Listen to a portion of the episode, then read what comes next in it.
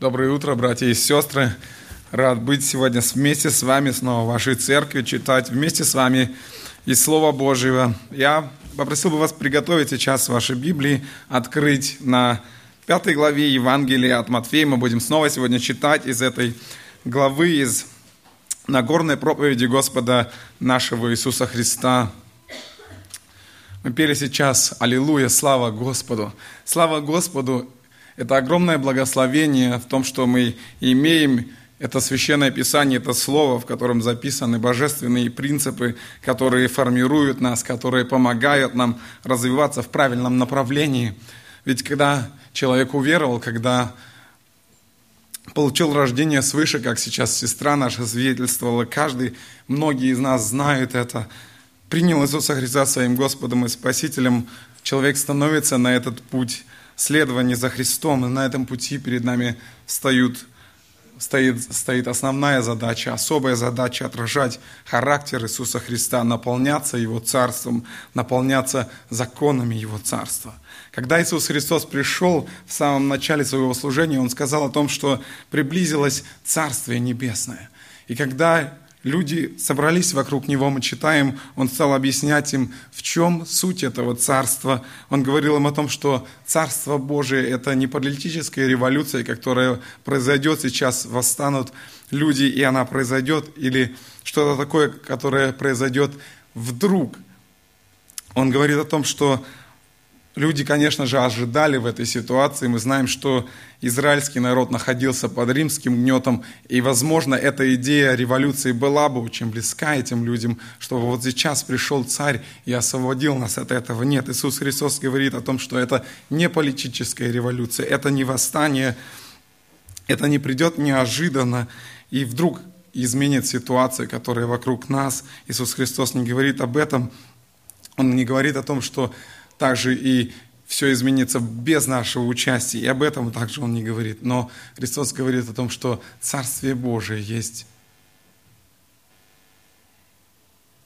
Никто не знает. Внутрь вас. Или он говорит, Царствие Божие есть внутрь вас. Это состояние духа, определенная атмосфера, которой Бог хочет наполнить сердце, которой нам нужно подчинить свое сердце.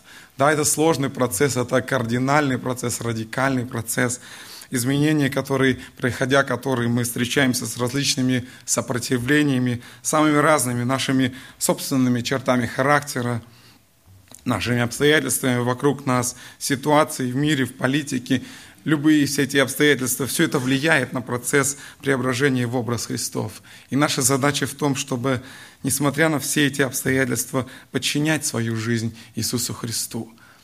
Однажды мы читаем в Деянии апостолов, книге Деяний апостолов, Иисус Христос сказал своим ученикам, вы будете мне свидетелями. То есть наша задача подчинять свою жизнь Иисусу Христу, чтобы мы действительно могли славить Бога своей жизнью, чтобы мы могли прежде всего изменяться сами, радовать Господа и быть свидетелями своей жизни, свидетельствовать окружающим. Одна из тем, которой Иисус Христос касается в Нагорной проповеди, касается проблемы вражды между людьми. Это проблема, очень древняя проблема, она существует очень давно, с самого начала человеческого рода. Мы прочитаем сейчас с вами вместе отрывок из 5 главы с 21 стиха по 26 стихи. Евангелие от Матфея, 5 глава с 21 по 26 стихи. Пожалуйста, давайте вместе со мной сейчас проследите этот отрывок. Вы слышали, что сказано древним «Не убивай, кто же убьет, подлежит суду». А я говорю вам, что всякий гневающийся на брата своего напрасно подлежит суду. Кто же скажет брату своему «рака», подлежит синедриону, а кто скажет «безумный», подлежит гиене огненной. Итак, если ты принесешь дар твой к жертвеннику, и там вспомнишь, что брат твой имеет что-нибудь против тебя, оставь там дар твой перед жертвенником и пойди прежде примирись с братом твоим, и тогда приди и принеси дар твой. Мирись с соперником твоим скорее, пока ты еще на пути с ним, чтобы соперник не отдал тебя судье, а судья не отдал бы тебя слуге и не вергли бы тебя в темницу. Истинно говорю тебе, ты не выйдешь оттуда, пока не отдашь до последнего кадранта. Первый самый яркий пример, о котором мы читаем в Священном Писании, пример вражды, это пример вражды между двумя братьями, когда мы читаем о Каине и Афеле. Мы читаем, что брат убил брата. Это к тому же еще и первый пример вражды, который закончился убийством. То есть, по сути, получается логическое завершение всякой вражды, всякого рода вражды между людьми – это убийство. То есть, самая крайняя точка. И если посмотреть на суть возникновения вражды, то она заключается в том, что мы уже говорили об этом, принимает на себя роль верховного судьи – Каин посчитал, что ситуация вышла из-под контроля, она сложилась таким образом, что теперь требует разрешения, и он посчитал себя униженным и решил в себе, что он теперь имеет право сам решить и уничтожить объект своего, объект тот, который ему причинил ему боль, своего брата, как он посчитал, это все из-за него. Еще одна возможная причина возникновения вражды – это мнимое превосходство. То есть мы считаем в какой-то ситуации мы считаем, что мы лучше других людей, мы считаем, что мы выше, мы правильнее, мы умнее, мы, может быть, имеем больше прав. Люди, которые вокруг нас, они хуже, они не имеют такого права, как я имею, и так далее. Они не имеют права себя так вести по отношению ко мне, и так далее. Считая так, человек вступает в этот конфликт, в эту конфронтацию, и вот здесь вот в этот момент возникает вражда. И мы уже сказали, что Вражда существует столько же, сколько и существует человек. С самого начала мы видим, от начала человечества, когда оно начало размножаться, увеличиваться, человеческий род, появилась вражда между людьми. Каин и Авель первые, где мы увидели эту вражду между людьми. После того, как Бог наказал человечество, мы читаем в Священном Писании, как Бог наказал человечество потопом, чтобы предотвратить после этого новое распространение зла, новое распространение того, что люди будут убивать друг друга, того, что будут враждовать друг против друга, чтобы вот в этом греховном человечестве, между этими людьми, которые растлены грехом, Бог ввел меры, которые, которыми ограничивал вражду. В книге «Бытие» написано первое упоминание об этом – кто прольет кровь человеческую, того кровь прольется рукою человеку, ибо рукою человека, ибо человек создан по образу Божию.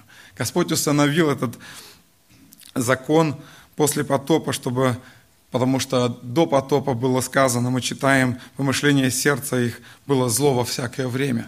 Чтобы после этого ограничить распространение вражды, Господь устанавливает это правило, которое без него делало бы, делало бы человеческие отношения невозможными. Когда Бог вывел Израиль из Египта, Он дал им то же самое повеление в заповедях. В шестой заповеди Он сказал «не убей». Эта заповедь запрещала человеку сводить счеты с ближним, и существовал Богом установленный закон, как должна была происходить процедура наказания убийцы. Были старейшины, специальные люди в городах и населенных пунктах, они имели право приводить, э, выносить приговор убийцы и назначать кому-либо смертную казнь. В книге «Исход», в книге «Второзаконие» мы можем читать многие ситуации, где говорится об этом, что за такие-такие преступления, за убийство должен быть человек приговорен к смерти. Этого права мы уже говорили в прошлый раз, что в таком случае этого права не имеет отдельно взятая личность ни в коем случае, но лишь государственная власть, которые тогда представляли эти старейшины в городах и населенных пунктах.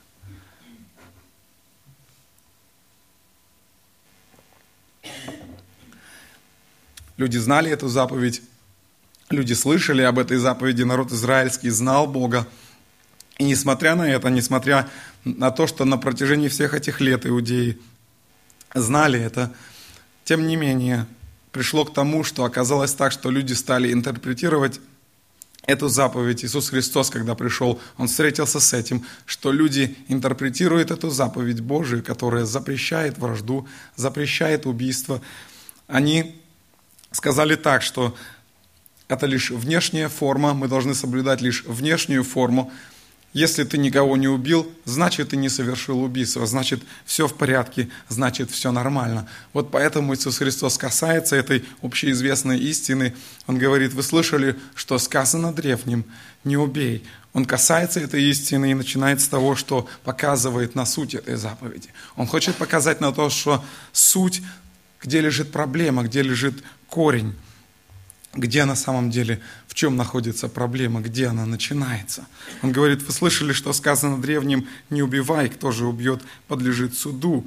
А я говорю вам, что всякий гневающийся на брата своего напрасно подлежит суду. Кто же скажет брату своему рака, подлежит синедриону, а кто скажет безумный, подлежит гиене огневой. Иисус Христос обращается к этим людям и говорит, Послушайте, вы считаете так, а я хочу вам сказать, что не думайте, что если вы еще никого не убили, то вы и не согрешили. Не думайте, что если вы не совершили акт кровопролития, то вы и не убийцы. Иисус Христос указывает на корень этой проблемы, которая лежит на самом деле в состоянии души человека, которая на самом деле лежит в этом сердце человеческом, которое, как мы знаем, в Священном Писании говорит, что оно крайне испорчено – Бог уже раньше говорил народу израильскому об этой истине, о том, что на самом деле все начинается в сердце. Бог говорит в книге Левит, не враждуй на брата твоего в сердце твоем, но люби ближнего твоего, как самого себя. Такова сущность человеческого сердца, о котором мы сказали, оно крайне испорчено, лукаво, и крайне испорчены.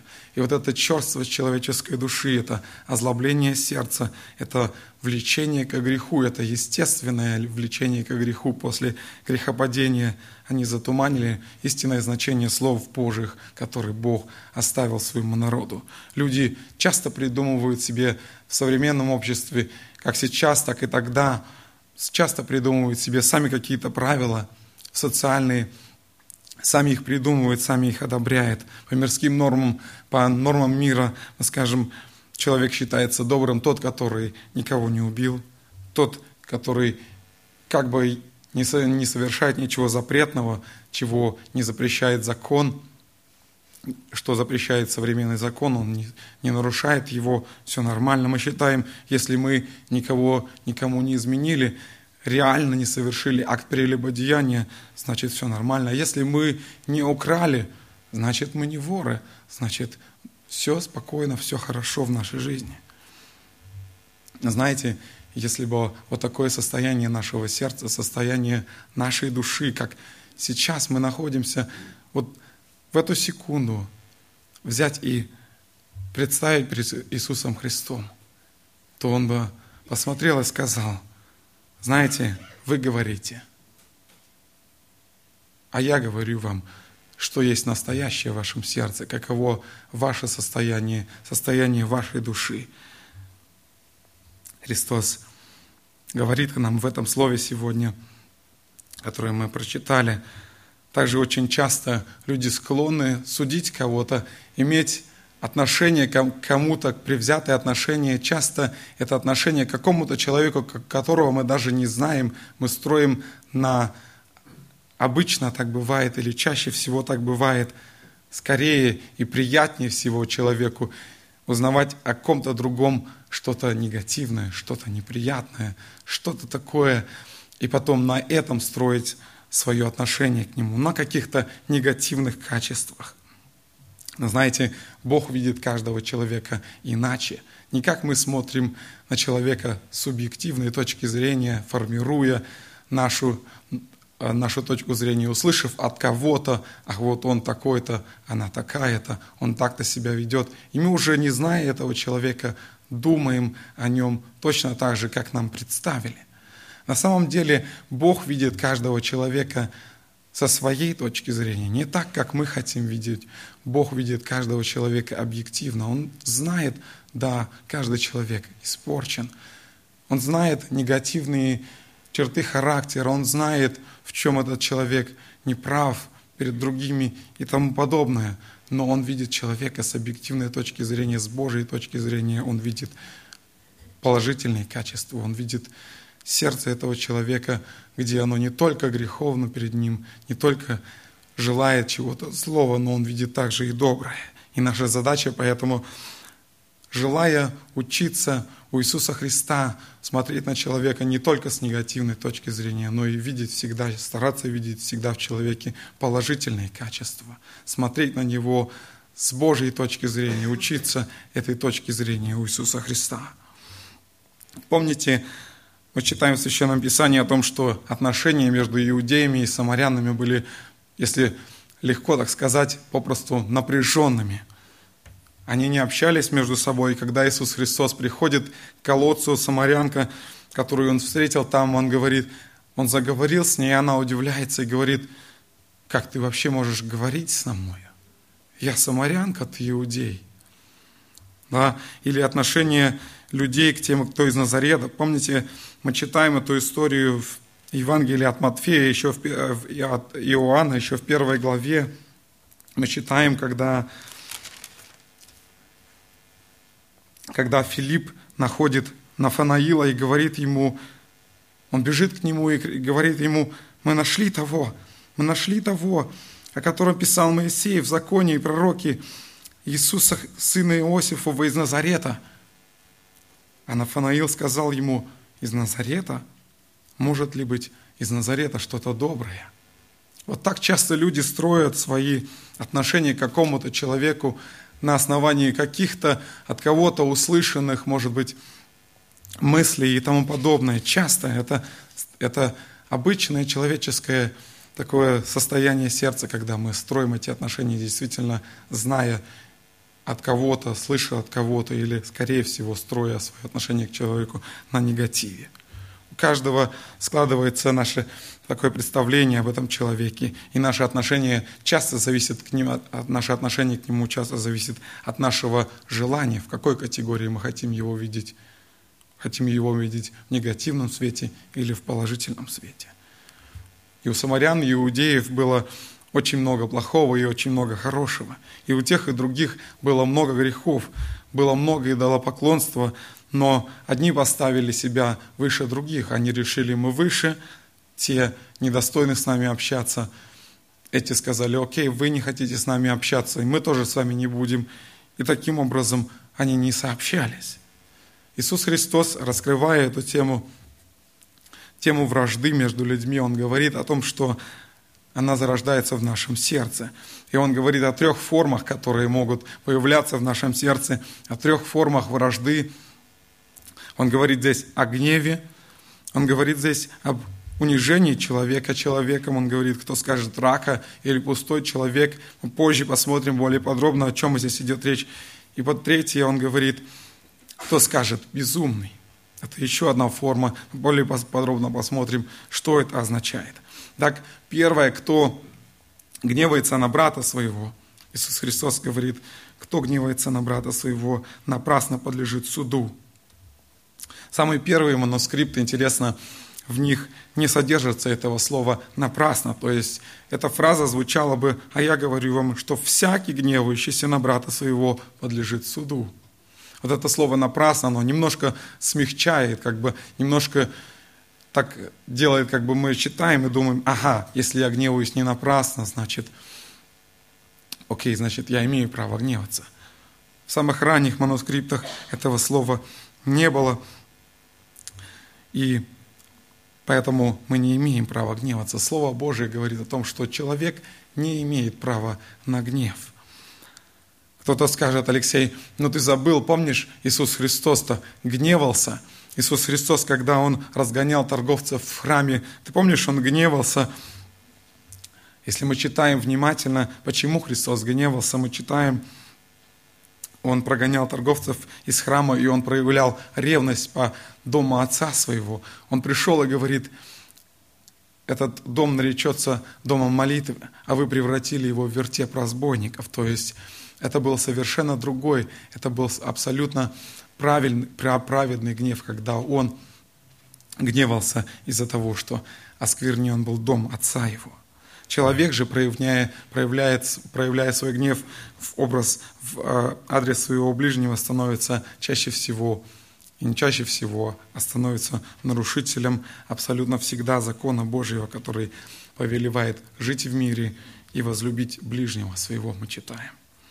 Чувство гнева таит в себе на самом деле дух ненависти, дух агрессии, и никто не может гарантировать, что это не пойдет дальше. Никто не может гарантировать, что это чувство не перерастет в чувство мести, в чувство непримиримости, в чувство злобы. И поэтому Иисус Христос осуждает гнев.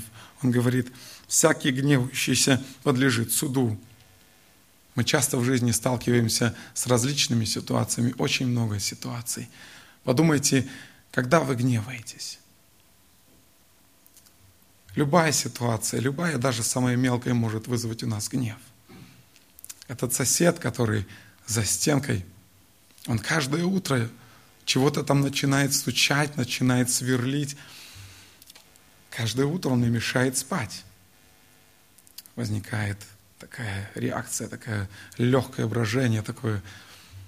Каждый день это происходит. А потом, когда я что-то тут включаю пылесос, может быть, в 9 часов вечера, ну, в 10, а он сразу стучит по батарее. Этот брат, который приходит, вот постоянно опаздывает на служение, он всегда мне мешает слушать проповедь. Возникает такая, опять же, в сердце. Или жена скажет, этот муж – но сколько можно собирать мне за ним носки по всей квартире, он везде их оставляет. Это может кажется, да, весело, весело, веселый пример, но на самом деле, что происходит в этот момент в сердце? Этот муж скажет, может и не скажет, а скажет, подумает, опять она пережарила, не досолила. Множество таких мелких примеров, с которыми мы встречаемся каждый день в повседневной жизни. Мы, может быть, даже не задумываемся. Мы даже не контролируем себя, что происходит в нашем сердце в этот момент.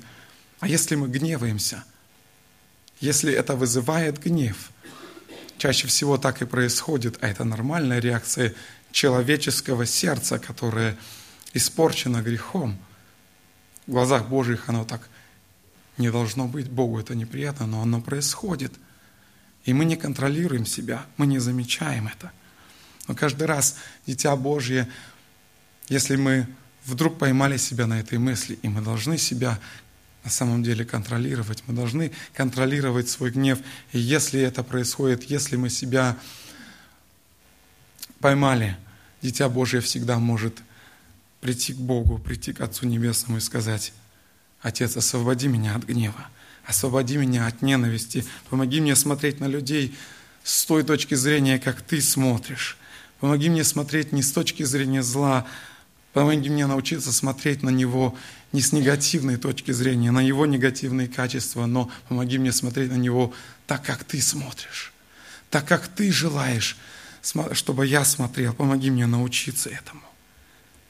Помоги мне научиться смотреть на Него Твоими глазами, потому что я-то сам чудом Божьим спасся. Я-то сам получил право иметь общение с Тобой не потому, что я такой хороший, а потому что я,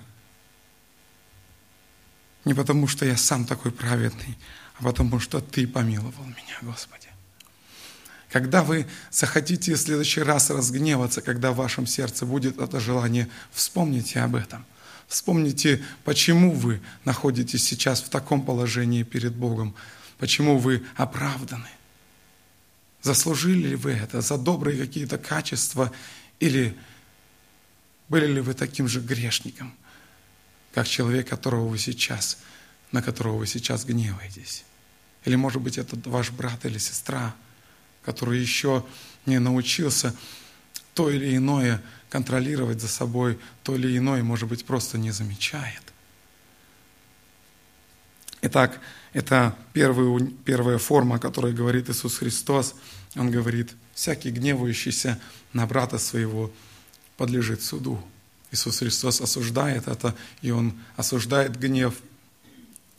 Поэтому мы должны учиться тому, чтобы контролировать свой гнев. Если мы замечаем его в своем сердце, то мы должны просить Бога, просить Отца, чтобы Он освободил нас от Него, просить прощения.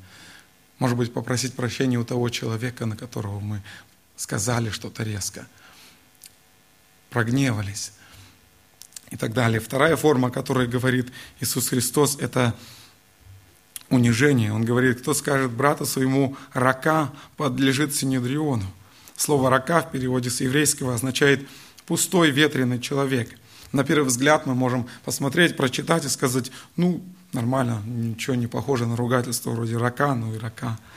Однако это слово употреблялось евреями для унижения умственных способностей другого человека. Они этим словом выражали свое презрение к человеку, которого не уважали, ни во что не ставили.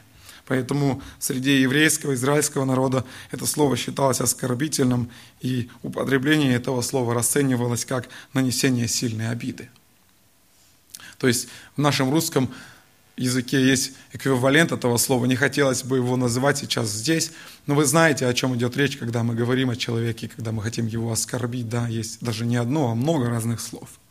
Иначе, или мы просто игнорируем этого человека, мы не хотим его слушать. Ну, он такой, а, что с ним считаться, я могу его не слушать, а зачем? Он недостоин вообще, чтобы мне с ним считаться. И поступая так, мы игнорируем человека. Человек говорящий так, Иисус Христос говорит, подлежит Синедриону.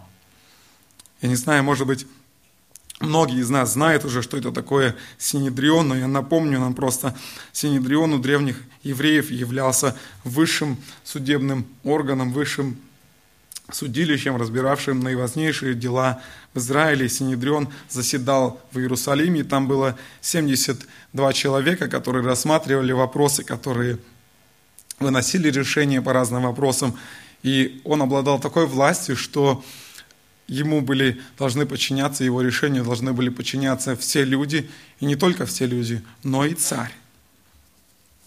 И здесь речь идет вот о чем. Мы имеем право, не имеем права не только гневаться, о чем говорит Иисус Христос, но мы не имеем права и игнорировать людей. Мы все разные, у нас у всех разное духовное состояние, у нас у всех разное прошлое, у нас у всех разное восприятие окружающего мира, но Бог поместил нас в такую среду разных людей, где мы все разные, для того, чтобы мы научились ценить каждого человека, для того, чтобы мы научились понимать, что в глазах Божьих каждый человек ценен, каждый человек, Бог смотрит на нас не как на мы смотрим на скажем, на кучу, на муравейник, на кучу насекомых, которые там бегают, суетятся, и нам без разницы, 10 там или один, или 100 их вообще там, Бог смотрит иначе на нас, Бог смотрит, смотрит и нас, на, на, на нас иначе. Современная наука, астрономия открывает нам очень много важных вещей, которые мы можем, рассматривая эти вещи, рассматривая эти истины, мы можем смотреть на наше на Божье отношение к нам. Мы можем мы знаем, что благодаря этой науке, что в мире сейчас существует множество галактик. Наша галактика одна из многих, одна из множества, великого множества. И если смотреть на все эти галактики с определенной точки, то можно увидеть множество. Но где наша из них находится, где находится наша галактика Млечный Путь – можно с трудом, с трудом разглядеть ее. И уже не говорю о том, что в нашей галактике Млечный Путь находится множество планет и звезд, и нашу Землю можно рассмотреть, можно увидеть только при приближенном расстоянии, можно увидеть нашу Землю как маленькую точечку. А уже я не говорю про человека, который находится на этой земле. Сколько нас сегодня уже около 7 миллиардов человек. И Бог знает каждого – Бог знает каждого, ему в его глазах каждый важен. Подумайте об этом, когда вы захотите какого-то человека проигнорировать. Если Бог знает каждого из нас, имею ли я право так относиться к человеку, я, который дитя Божие, который Бог принял, которого Бог простил не по его добрым качествам, а просто простил по милости – Имею ли я право относиться к этому человеку? Пусть это для нас будет как такой ограничитель, когда я хочу проигнорировать кого-то, сказать, ах, я не хочу его слушать. А может быть не сказать, а просто подумать в сердце своем. Убегать от человека, которого мне неприятен, которого я хочу. Мне не нравится, что он говорит, или как он говорит, или мне не нравится, что он постоянно хочет что-то мне рассказать. Подумайте об этом, как Бог относится к каждому из нас. Итак, мы говорили о том качестве, э, о том о гневе, что мы не имеем права гневаться, мы не имеем права игнорировать других. Третья форма, о которой здесь говорит Иисус Христос, а кто скажет «безумный», подлежит гиене огненной. У древних евреев слово «безумный» применялось не только для обозначения глупости человека, но этим словом называли прежде всего человека богоотступника, изменника или человека сильно погрязшего в грехе, нечестивого, бессовестного, безнравственного. Мудрым же у древних евреев называли не столько человека просвещенного, сколько человека, ведущего благочестивый образ жизни, образ жизни перед Богом. Это происходило потому, что они понимали, что проявлением ума Настоящим проявлением ума считается в первую очередь не наличие профессиональных качеств, не наличие образования, а служение Богу через благочестивую жизнь. Мы читаем в Священном Писании, в книге, в книге притчи, мы читаем начало мудрости. Написано там, может быть, образование из Гарварда. Или, может быть, там написано образование из университета Гёте – а может быть, написано там начало мудрости хороший Ausbildung. Там написано начало мудрости страх Господень. То есть они, люди, знающие Слово Божье, как люди, знающие Слово Божье, они понимали, что настоящей мудростью, настоящей мудростью является действительно благочестивая жизнь, благочестивое хождение перед Богом, служение Богу.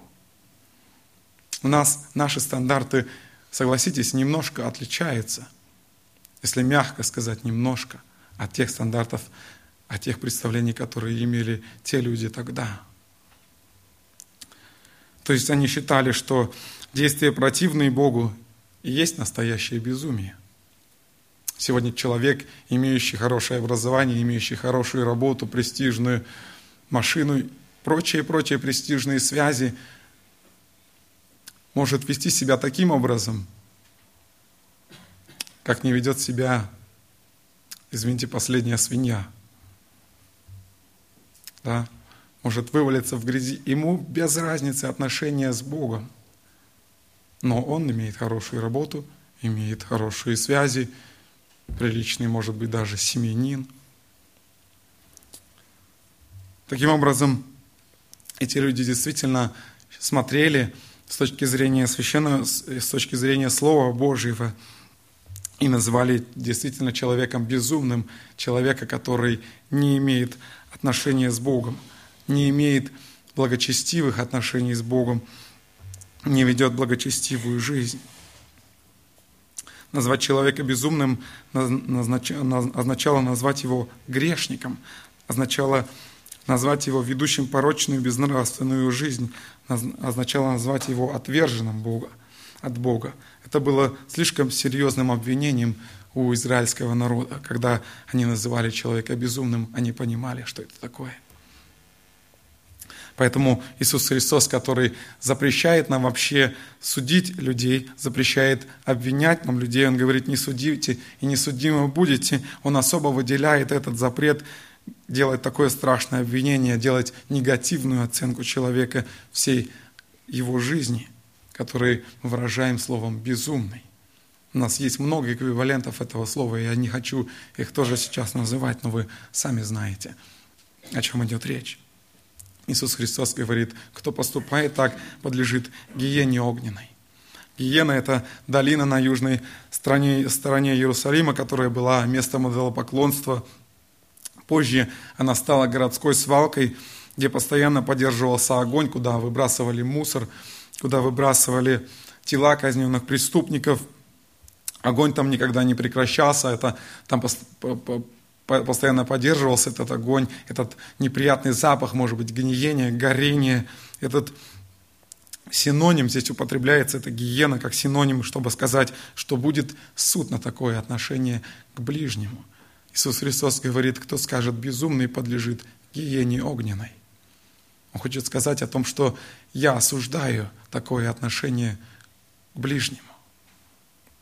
Все эти три формы осуждаются Богом, но дети Божьи призваны побеждать вражду, побеждать ее в корне, в этом начале, когда она еще зарождается в сердце, когда мы гневаемся на кого-то, когда у нас возникает желание или мысль проигнорировать человека или сказать, он пустой, безумный человек. Дети Божьи призваны побеждать эту вражду, побеждать ее так, как учит нас Иисус Христос. Кроме того, что вражда является тяжелым грехом, который Иисус Христос приравнивает к убийству, она также влияет и на отношения с Богом таким образом, что делает их невозможными. Смотрите, Иисус Христос говорит здесь в 23 стихе, «Итак, если ты принесешь дар твой к жертвеннику, и там вспомнишь, что брат твой имеет что-нибудь против тебя, оставь там Оставь, оставь там дар твой перед жертвенником и пойди прежде примирись с братом твоим, и тогда приди и принеси дар твой. Каждый раз, когда мы приходим в церковь, когда мы поклоняемся Богу, когда мы приносим дар, будь то служение, будь то материальное служение, будь то служение, когда, в котором мы участвуем здесь, с кафедры, или мы поем, или мы поем общим пением – или это молитва, это все требует определенных отношений, взаимоотношений с Богом. Но кроме этого, мы хотим иметь взаимоотношения с Богом не только в церкви, не только в день воскресней, мы хотим иметь взаимоотношения с Богом каждый день. Как дитя Божье, это нормальное желание иметь отношения со своим Отцом каждый день. И поэтому нам нужно постоянно следить за собой, чтобы освобождаться от этого чувства, освобождаться от зарождающего чувства вражды в нашем сердце освобождаться от него до того, как мы придем в церковь, освобождаться от него, может быть, если что-то такое было в этом дне, освобождаться от него до того, как мы встанем на молитву, до того, как мы будем в тайной комнате со своим отцом, попытаться уладить отношения с людьми, с которыми мы их нарушили испортили – Христос говорит о том, что это недоброе чувство, которое есть в сердце, нужно удалить. И только тогда поклоняться Богу.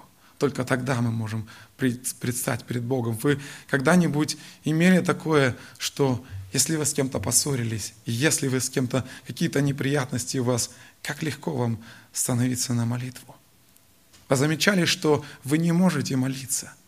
Вы замечали, что вы не можете, читая Слово Божие, вы его можете даже читать вслух, но вы можете его не слышать, потому что ваше сердце занято другим, ваше сердце занято совершенно другими мыслями. Потому, поэтому Христос говорит, когда вы придете пред лицо Божье, вам нужно освободиться от этих мыслей, освободиться от этого чувства, где вы примиритесь с человеком, где вы попросите Бога о прощении, мы не можем, конечно, гарантировать мир в каждой ситуации. Во многих ситуациях нет возможности, что вы попросите прощения, человек простит вас, но Богу прежде всего важно, предприняли ли вы эту попытку, предприняли ли вы все возможное, чтобы этот мир был. Прежде всего, освободили ли вы ваше сердце от обид, от недобрых чувств, от ненависти. Видите ли вы этого человека теперь, с, с которым у вас возникло напряжение уже с доброй точки зрения, а не со злой. Видите ли вы этого человека или стремитесь ли вы видеть этого человека с точки зрения, с которой смотрит на него Бог? Попробуйте посмотреть на ситуацию глазом вашего ближнего, с которым у вас напряжение. Как это делал Христос. Он имел множество причин для того, чтобы раздавать с людьми, которые, с этими людьми, которые стояли перед крестом – с этими людьми, которые плевали в него, которые только что вбили в его руки гвозди, у него было достаточно причин враждовать с этими людьми, достаточно причин, чтобы противостать против них, прогневаться на них. достаточно для того, чтобы уничтожить этих людей. Но посмотрите, что делает Христос. Мы уже вспоминали об этом в прошлый раз. Он говорит, «Отче, прости им, потому что не знают, что делают». Когда вы в следующий раз у вас возникнет желание в сердце прогневаться, проигнорировать человека или назвать его безумцем, вспомните об этом, как относился Иисус Христос, которого действительно было право, было это право относиться к людям так, чтобы враждовать с ними. Итак, Иисус Христос говорит о том, что вражда является грехом, очень строго наказываемым Богом, и вражда делает невозможным поклонение Богу. И поэтому Он говорит дальше, «Мирись с соперником твоим скорее, пока ты еще на пути с ним». Иисус Христос дает практический совет. Он говорит, мирись с соперником твоим, пока ты еще на пути с ним. Что это значит? Возможно, этот образ, который употребляет здесь Иисус Христос, взят из римского судопроизводства в отношении к взаимодавцу и должнику, которое было также введено и в Иудее, когда, потому что римляне покорили Иудею в то время – и по римским законам посредники, были посредники, которые сначала старались примирить должника с взаимодавцем сначала дома, на месте, если должник требовал уплаты долга. Если посредники не успевали это сделать, то взаимодавец требовал, чтобы должник шел с ним к судье. В случае, если должник не соглашался идти к судье, взаимодавец имел право тащить его туда силой. И у судьи тогда в этом случае уже не было пощады к должнику. Если его туда привели насильно, он уже не имел пощады к нему. Его сажали в тюрьму, и взаимодавец держал его там, пока должник или его родственники не уплатят ему долг. Возможно, Иисус Христос, используя этот пример, говорил о том, что стоит как можно скорее уладить ссору, между двумя людьми, пока она еще не наросла, как снежный ком, пока она еще не стала источником новых и новых проблем и неприятностей. Ожесточение в сердце человеческом вызывает всегда еще большее ожесточение. Часто ссора двух людей втягивает в эту ссору еще больше других людей. Кто-то принимает вашу точку зрения, кто-то принимает точку зрения другого человека. И таким образом такое, такое положение может привести к разрыву между семьями, к разрыву в семье, может привести к разрыву, к расколу церкви, если так происходит. Если бы у одной из сторон хватило бы в тот момент, до того, как это еще произошло, до того, как произошел раскол, хватило бы духу извиниться, признать ошибку, печальная ситуация не возникла бы. Поэтому если вы не ладите с кем-то или расходитесь с кем-то во мнениях, старайтесь уладить это как можно скорее. Если вы не правы, то сделайте первый шаг. А если вы правы,